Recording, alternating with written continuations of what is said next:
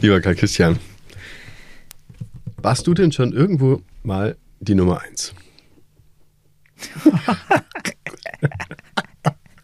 Das ist eigentlich frech, ne? dass ich auch Ja, schon vorher lachen musste. Ja, das ist gut. Nee, das passt schon. Das passt schon. Ich kann damit umgehen, zwischenzeitlich. Mhm. Ähm, ja, das ist echt eine gute Frage. Also ich glaube Bundesjugendspiel ist halt eine Weile her vielleicht. na, ich glaube eher im Mohrenkopf essen oder so in mit verdeckten Augen oder Ich irgend glaube, das, sowas darf- ich glaub, das darf man gar nicht mehr sagen, mein Lieber. Oh mein Gott. Ja, da, aber selbst da hast du wahrscheinlich recht. Ja. Aha, also dann können wir das sozusagen äh, zusammenfassen. Schaumkuss, Schaumkuss heißt es, oder? Wie heißt denn Es, das? jetzt leitet mal nicht hier vom Thema weg. Wir möchten wieder zurück zu Nummer eins. Du machst meine ganze Anmoderation kaputt, ihr Ich finde, Lieben. ich find, die ist gut. ja? Also ich finde, die Stringenz von dir ist beachtlich. Warum sprechen wir über Nummer eins? Ihr Lieben, das ist das Thema unserer neuen Sendestaffel bei Benzmann, dem Management-Podcast. Was wir ganz genau vorhaben, das hier wird sozusagen die Teaser- und Trailer-Folge sein für alles, was da kommen wird in 2024. Es wird Seid groß. gespannt und noch größer. Bis gleich.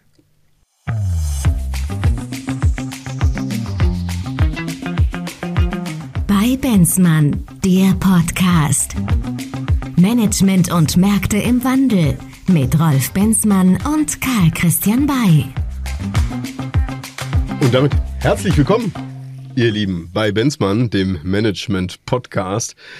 Gegenüber sitzt nicht der Erstplatzierte, aber doch der Zweitplatzierte Co-Moderator dieses wunderbaren Podcasts, Du Karl weißt, Christian bei. irgendwann. Ja, ich weiß ganz genau. Ah, schön, dich mal wieder zu sehen, lieber Genau, Karl Christian. genau. Wie geht's dir? Ja, danke, gut. Immer wenn ich dich sehe, geht's mir gut. Ich habe eine kleine Träne im Knopfloch, nachdem du mir diese tragische Geschichte erzählt hast, dass du noch nie irgendwo Nummer eins warst. Aber eine gu gute Nummer zwei geht ja eigentlich auch, oder? Ja, wahrscheinlich haben wir auch deshalb als Unternehmensfarbe Silber gewählt. Ah, ja, also Ich fand Gold wahrscheinlich auch zu protzig. Ist eigentlich auch eine interessante Frage, ob es eigentlich immer Nummer eins sein muss, ja? Also es gibt, ein, es gibt von dem berühmten Segler äh, den Ausspruch, dass man den wahren Gewinner daran erkan erkennen kann, wie er mit der Nummer zwei umgeht. Hm, spannend. Und Nummer zwei, wie er zur Und der, Nummer der eins steht. war tatsächlich mehrfach Weltmeister und Olympiasieger. Also der hätte es verdient gehabt, ähm, äh, tatsächlich diesen, äh, diesen Spruch auch äh, wirklich ernst zu meinen. Oder der meinte Spannend. diesen Spruch wirklich ernst. Aber ich glaube, da steckt schon auch ein bisschen Wahrheit drin. Hm, absolut. Hm, ihr Lieben, um euch mal abzuholen, über was wir hier jetzt gerade äh, reden, philosophieren, schwadronieren. Wir haben ja zuletzt ähm, die Folge oder die Reihe über Megatrends gemacht. Ja, Mhm. wir haben über große Trends gesprochen, die die Wirtschaft, das Management in den nächsten Jahren ähm, letztendlich auf der Agenda haben wird. Wir haben aber auch festgestellt, einiges geht ineinander über. Ähm, wir möchten jetzt vor allen Dingen auch die Gelegenheit nutzen, in der neuen Sendestaffel, aufbauend auf diesem fantastischen Fundament, äh, die Besten herauszupicken. Die Besten herauszupicken, die es weltweit gibt. Und zwar jetzt nicht nur Megatrend bezogen, sondern wir möchten einfach mal eine Rundreise mit euch gemeinsam wagen, um über die Besten zu sprechen, über die Nummer Einsen sozusagen Aber auch so ein weltweit. bisschen die Schattenseiten zu beleuchten, oder? Unbedingt. Genau, also die Nummer eins ist man ja im Regelfall nicht in allen Aspekten. Ja, richtig. Genau, also ich sag mal so, die Nummer eins wird vor allen Dingen auch in unserer Podcast-Serie eine Position sein, die wir versuchen aus verschiedenen Perspektiven zu beleuchten. Genau. Ja, also eine Perspektive wird beispielsweise sein, der Weg zu der Nummer eins. Dann wird es daneben auch darum gehen, was bedeutet es, Nummer eins zu sein und zu bleiben, vor allen Dingen auch. Ja, dann ähm, werden wir auch darüber sprechen, ähm, wo kannst du überhaupt eigentlich Nummer eins werden und nach welchen Regeln kannst du diesen Weg bestreiten.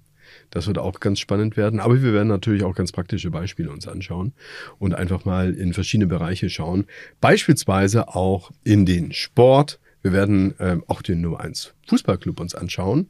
Und du als Aufsichtsrat von 1860 München wirst vermutlich jetzt nicht die Nummer 1 sein? Ich trage ja schon hellblau.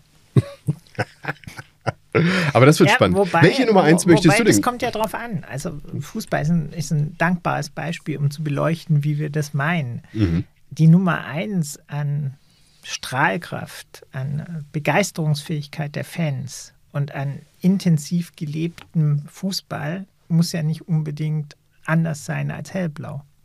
Absolut. Und ich glaube, da unterscheiden sich in der Tat auch nicht wirklich die Fans. Eben. Richtig. Was wäre dir wichtig bei der Nummer 1 Sendereihe hier in unserem Podcast auch ähm, inhaltlich zu behandeln? Ja, ich glaube ich glaub tatsächlich, wie du richtig äh, schon dargestellt hast, es geht vielfach um Erfolgsgeheimnisse, um die Frage, welche Strukturen, welche Momente haben denn eigentlich auch da dazu geführt, dass man sich als Nummer eins ähm, positionieren konnte? Welche Radikalität ist da unter Umständen auch erforderlich, um diesen Nummer eins Status zu erreichen und zu behalten? Welche Abschottungstendenzen müssen auch erforderlich sein, um den Nummer 1 Status zu halten? Welche Innovationen stecken da dahinter, gerade in den Geschäftsmodellen? Also wie viel hilft einem die Innovation? Da hat man ja so berühmt-berüchtigte Beispiele vor Augen wie die ehemalige Nummer 1 im Mobilfunkmarkt Nokia, also gerade was die, was die Geräte angeht, schnell nahezu nahezu atemberaubend äh, äh, schnell abgelöst durch, äh, durch Apple, durch einen Technologiesprung. Da gibt es, wie gesagt, eine ganze Reihe von Beispielen, wo man auch diese Dynamiken, die damit verbunden sind, ganz gut beschreiben kann. Und letztendlich, wir haben ja beide eine große Begeisterungsfähigkeit für Erfolg und auch äh, diesen sportlichen Ehrgeiz, muss ich diesen ja auch tatsächlich nicht nur als Unternehmensgründer, mhm. als Unternehmensverantwortliche äh, haben, sondern ich muss die übertragen auf meine Mitarbeiter, auf meine Kunden. Es gibt ja auch die Thematik, Fankultur bei Kunden zu schaffen. Es gibt die Thematik, die Mitarbeiter zu auf, mitzunehmen und äh, tatsächlich auch zu vergemeinschaften, diese Erfolge. Und es stellt sich natürlich in dem ganzen Kontext auch die Frage, Warum betrachten wir in dieser Perspektive im Unternehmensumfeld eigentlich immer nur ein Unternehmen, wenn gleichzeitig ganze Ökosysteme eigentlich erfolgreich agieren? Zum Beispiel bei Apple, zum Beispiel bei Airbnb, wo ja tatsächlich ganze Strukturen eigentlich dazu führen, dass ja nicht nur das eine Unternehmen erfolgreich ist, sondern dass eine ganz breite Struktur eigentlich in Erfolg umgemünzt wird.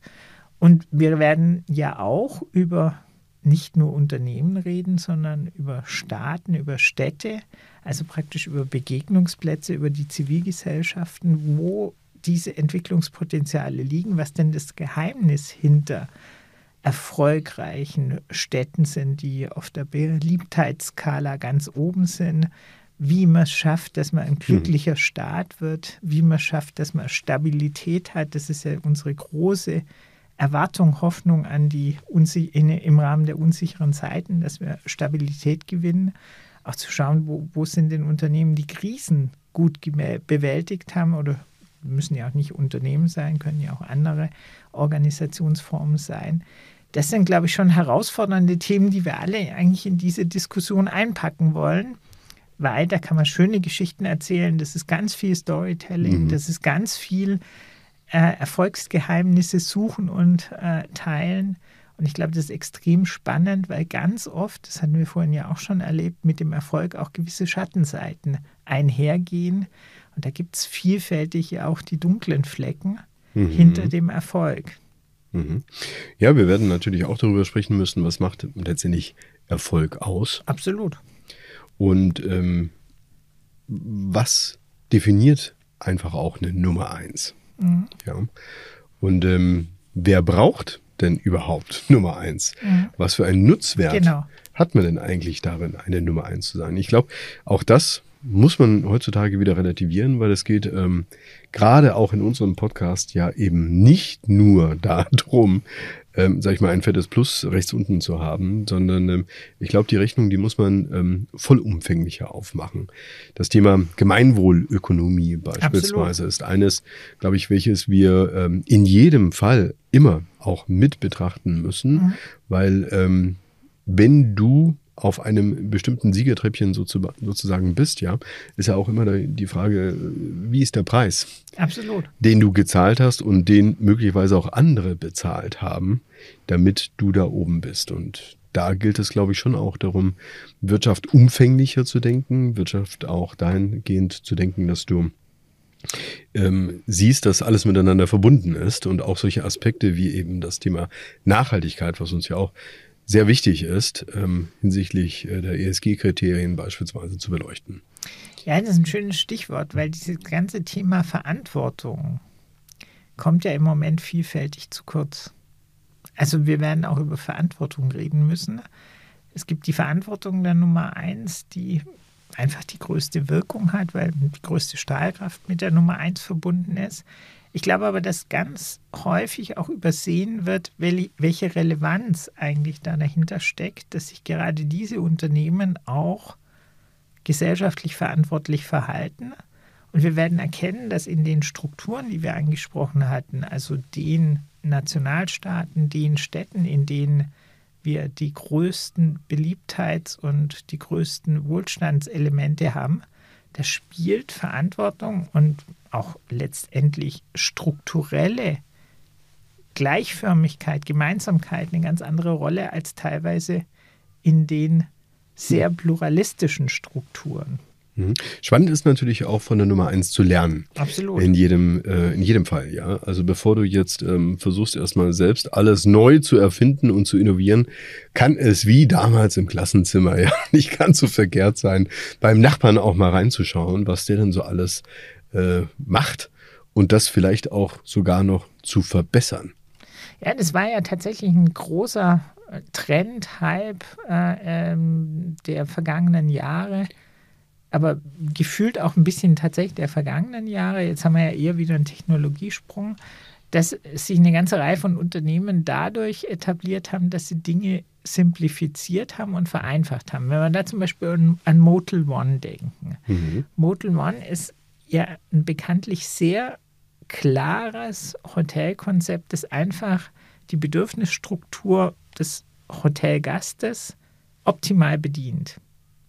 Und dadurch eine höchste Relevanz erreicht hat. Weil es mit anderen Preismodellen sich vieles andere, was so im, im üblichen vier, fünf Sterne ähm, äh, Angebot mit abgedeckt werden muss, wurde, wurde verknappt mhm. und wurde standardisiert, vereinheitlicht und alle Skaleneffekte genutzt. Höchst spannend.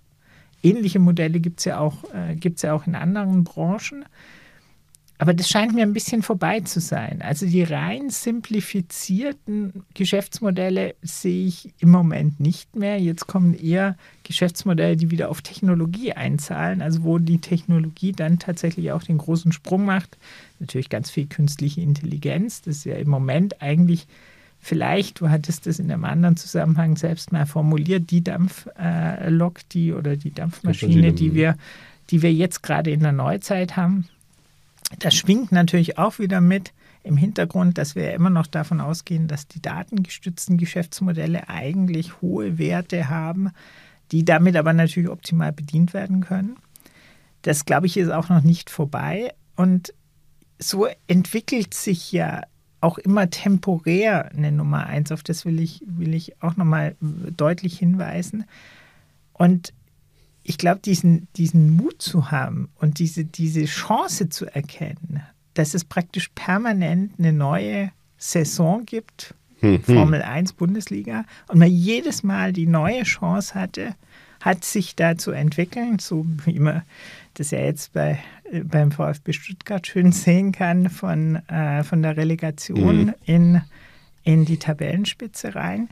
Das, ist, das macht doch wahnsinnig Spaß, macht wahnsinnig Mut äh, auch Dinge, Dinge anzugehen, zu verändern und eben tatsächlich die Potenziale mal zu nutzen. Wir haben ja grundsätzlich in der, in der Gesellschaft, in der, ja, im Unternehmensumfeld sehr viel Defetismus im Moment, sehr viel mhm. Fokus auf Sorgen, auf Risiken Verstehen. und so weiter.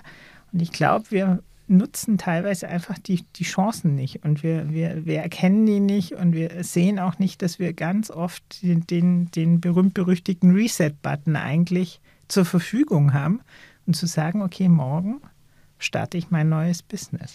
Das wird spannend sein, darüber zu sprechen, was ähm, letztendlich auch die Rahmenbedingungen sind für die Nummer eins. Mhm. Ja. Es ist wirklich Technologie, es ist Geld, mhm. ja, mhm. es ist eine, es ist vielleicht ähm, eine bestimmte örtliche Gegebenheit, wo du bist, mhm. was weiß mhm. ich, ein Fluss, ein Berg oder sonst mhm. irgendwas oder eine Mentalität der Leute oder ist es am Ende ein Mindset, ja, das du im Kopf hast. Und auch hier, glaube ich, ist es wiederum wichtig ähm, zu überlegen, wie ganz genau funktioniert eigentlich dieses Mindset? Also sprich, bist du in einem, in einem Struggle, ja, so von mhm. wegen, boah, da will ich jetzt hin und du rennst wie dieser berühmte ähm, Hamster im Hamsterrad, mhm. ja, der, wenn er drin ist, äh, irgendwie die Perspektive hat, als ob das alles eine Karriereleiter ist, aber es ist halt ein Hamsterrad, ja. Und ähm, oder siehst du es halt völlig anders, ja? Oder kannst du auch beispielsweise ähm, für dich anerkennen, es gibt welche, die einfach besser sind. Mhm. Und ich bin genau in der Position, wo ich jetzt bin, fühle ich mich wohl. Mhm. Ja?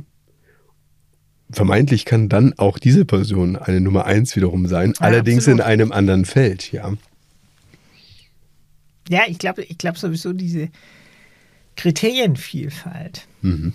ähm, ist, ist, ein, ist ein ganz wichtiger Aspekt. Also ich, ich glaube, dass wir manchmal den Fehler machen, dass wir vielleicht auch ein bisschen bedingt durch diese Oberflächlichkeit, die sich so einschleicht, dass wir zu schnell zu Urteilen kommen, dass wir uns nicht mehr die Zeit nehmen, dahinter zu blicken, dass wir unterschiedliche Perspektiven nicht mehr zulassen.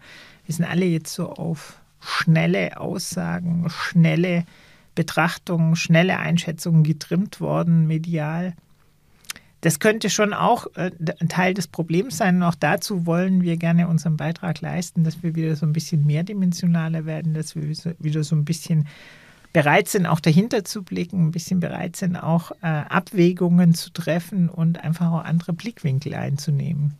Mhm. Und vielleicht auch wirklich ein bisschen Druck rauszunehmen aus dem System, ja. Ja. Ich glaube auch das, ich glaube auch das ist ähm, dringend notwendig. Ja? ja? Wir hatten erst kürzlich in einer anderen Sendung mal darüber gesprochen ja. im Chefsache-Format. Ähm, dieses, dieses Gefühl, das sich breit macht und was ich immer wieder höre, ähm, boah, ich könnte jetzt mal so ein Sabbatical vertragen, ja. Das hörst du ja mittlerweile jetzt, äh, ja, Hierarchie inflationär. ist inflationär, das ist ja. hierarchieübergreifend auch, ja. Äh, dieses wirklich auf dem Zahnfleisch gehen und sagen, boah, das ist mir alles irgendwie zu schnell geworden und ähm, ich will da jetzt eigentlich jetzt nicht mehr mit, ich will jetzt mal eine Pause machen. Äh, das Sabbatical ist ja quasi nur ein Wort dafür, für ein, für ein Gefühl, ja. das man hat. Neben gerade aus diesem, aus diesem Leistungsanspruch, ähm, den man offensichtlich da draußen widerfährt, ja. Wir treiben uns da aber auch in die Erschöpfung, ist mein Eindruck. Also wir, wir, wir haben wirklich äh, im Moment so einen, so einen Unruhezustand erreicht, der im Prinzip diese, diese Maschinerie der inneren Unruhe permanent am Köcheln hält. Glaubst du denn, dass man eine Nummer eins sein und werden kann, ohne diese Nebenwirkungen zu haben? Ja, ich kann mir schon vorstellen, dass es Stabilität sich positiv auswirken kann. Also diese, die, diese, diese Gleichform, also bringt einfach bessere Ergebnisse. Es kennt ja jeder von sich selbst. Wenn ich in Ruhe etwas mache, ist es qualitativ im Regelfall besser, als wenn ich irgendwas schnell mache. Also Be Beispiel passend zur, zur, äh, zur Jahreszeit, wenn du ein Geschenk verpackst unter größter Hektik, wird es anders aussehen, wie wenn du dir die Zeit nimmst, gerade bei mhm. uns Männern, das, dieses Geschenk mit Ruhe und gleich, also so einer so einer gewissen Entspanntheit zu verpacken. Also ich glaube, da hm. gibt es schon eine Korrelation zwischen dem Aufwand, den ich gehe, zu der Qualität und also auch, auch, dementsprechend der inneren Haltung, die ich habe, zu der Qualität. Da bin ich fest von überzeugt. Ich, ich saß neulich bei einer Weihnachtsfeier neben einem äh, Unternehmer, sehr erfolgreichen Unternehmer, der auch zugleich in zig äh, Aufsichtsräten drin ist und ähm, wirklich auch schon riesen Tickets gezogen hat und so weiter. Und der machte mir tatsächlich einen recht entspannten Eindruck. Ja, und den hatte ich ähm, gefragt, sagen Sie mal, den Namen sage ich jetzt nicht, ja, mhm. aber sagen Sie mal, Sie wirken so entspannt auf mich, ja. Obwohl ich weiß, dass er ein Riesenrad dreht, ja, mit ganz vielen Sachen. Ich, wie machen Sie das? Und weißt du, was er mir gesagt hat? Ich konzentriere mich nur auf das, was ich kann. Ich konzentriere mich nur auf das, was ich kann.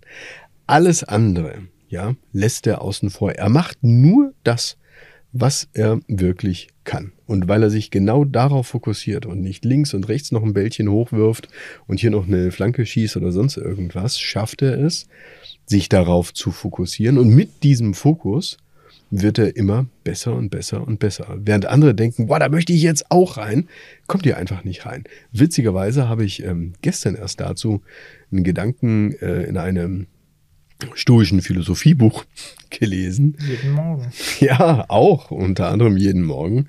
Äh, Epiktet, der das eh nicht ja. gesehen hat. Oder auch Marc Aurel, der das eh nicht gesehen hat.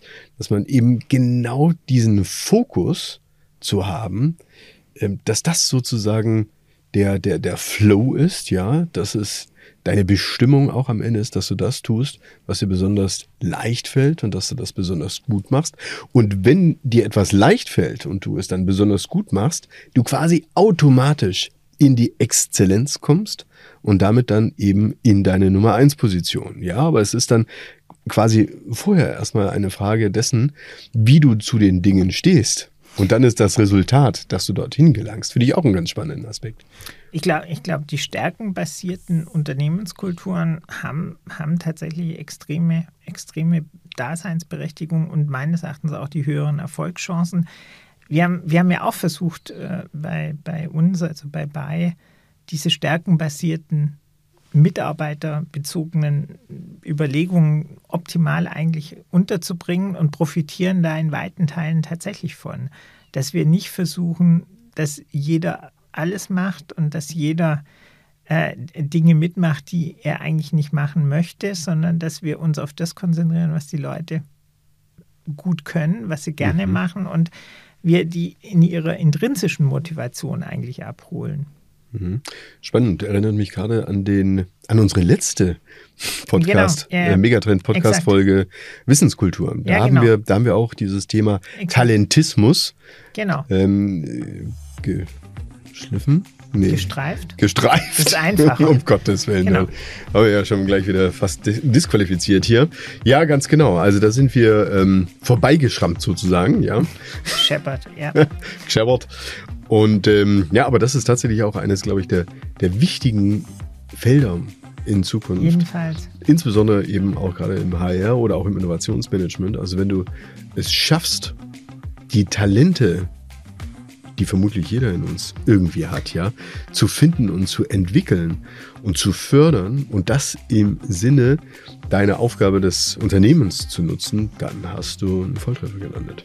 Das kommt ja tatsächlich noch dazu, dass du mit dem, was an Arbeitskräften, Fachkräften da ist, umgehen musst. Also du hast ja nicht mehr die Wahlmöglichkeit, wenn du ganz ehrlich bist. Und dementsprechend müssen wir auch die unternehmerischen Konzepte darauf abstellen, dass wir die Mitarbeitenden, die wir haben, in die optimale Position bringen. Und spannend ist das, glaube ich, auch nochmal so vor dem Hintergrund ähm, der Revolution, die wir gerade draußen erleben, auch mit KI. Ja, ähm, da auch vielleicht eine Distanz dazu aufzubauen.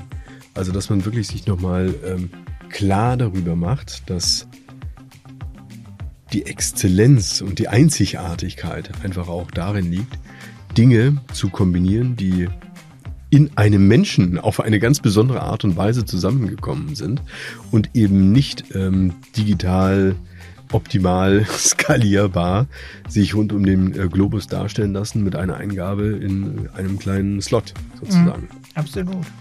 Also auch eine Mutmacher-Serie, mhm, die absolut. wir hier planen. Karl Christian, ich freue mich, ich freue mich sehr darauf. Ich mich auch. Also das wird wirklich spannend. Wird sehr spannend und ihr Lieben, wenn ihr Vorschläge habt, wenn ihr Ideen habt, welche Nummer 1 Themen wir uns widmen sollten. Welche Nummer 1 Länder, welche Nummer 1 Vereine, welche Nummer 1 Unternehmen, dann schreibt uns gerne hier bei Benzmann Und wir werden demnächst mit der ersten Folge starten. Genau in zwei Wochen ist es soweit und ich hoffe, ihr seid mit dabei. So machen wir das. Ihr Lieben, bis dann wünsche ich euch alles Gute. Macht's gut, wir freuen uns auf euch. Bis dann. Bleibt Tschüss. uns gewogen. Bis dann. Tschüss. Das war bei Benzmann, der Podcast. Management und Märkte im Wandel mit Rolf Benzmann und Karl Christian Bay. Bis zum nächsten Mal.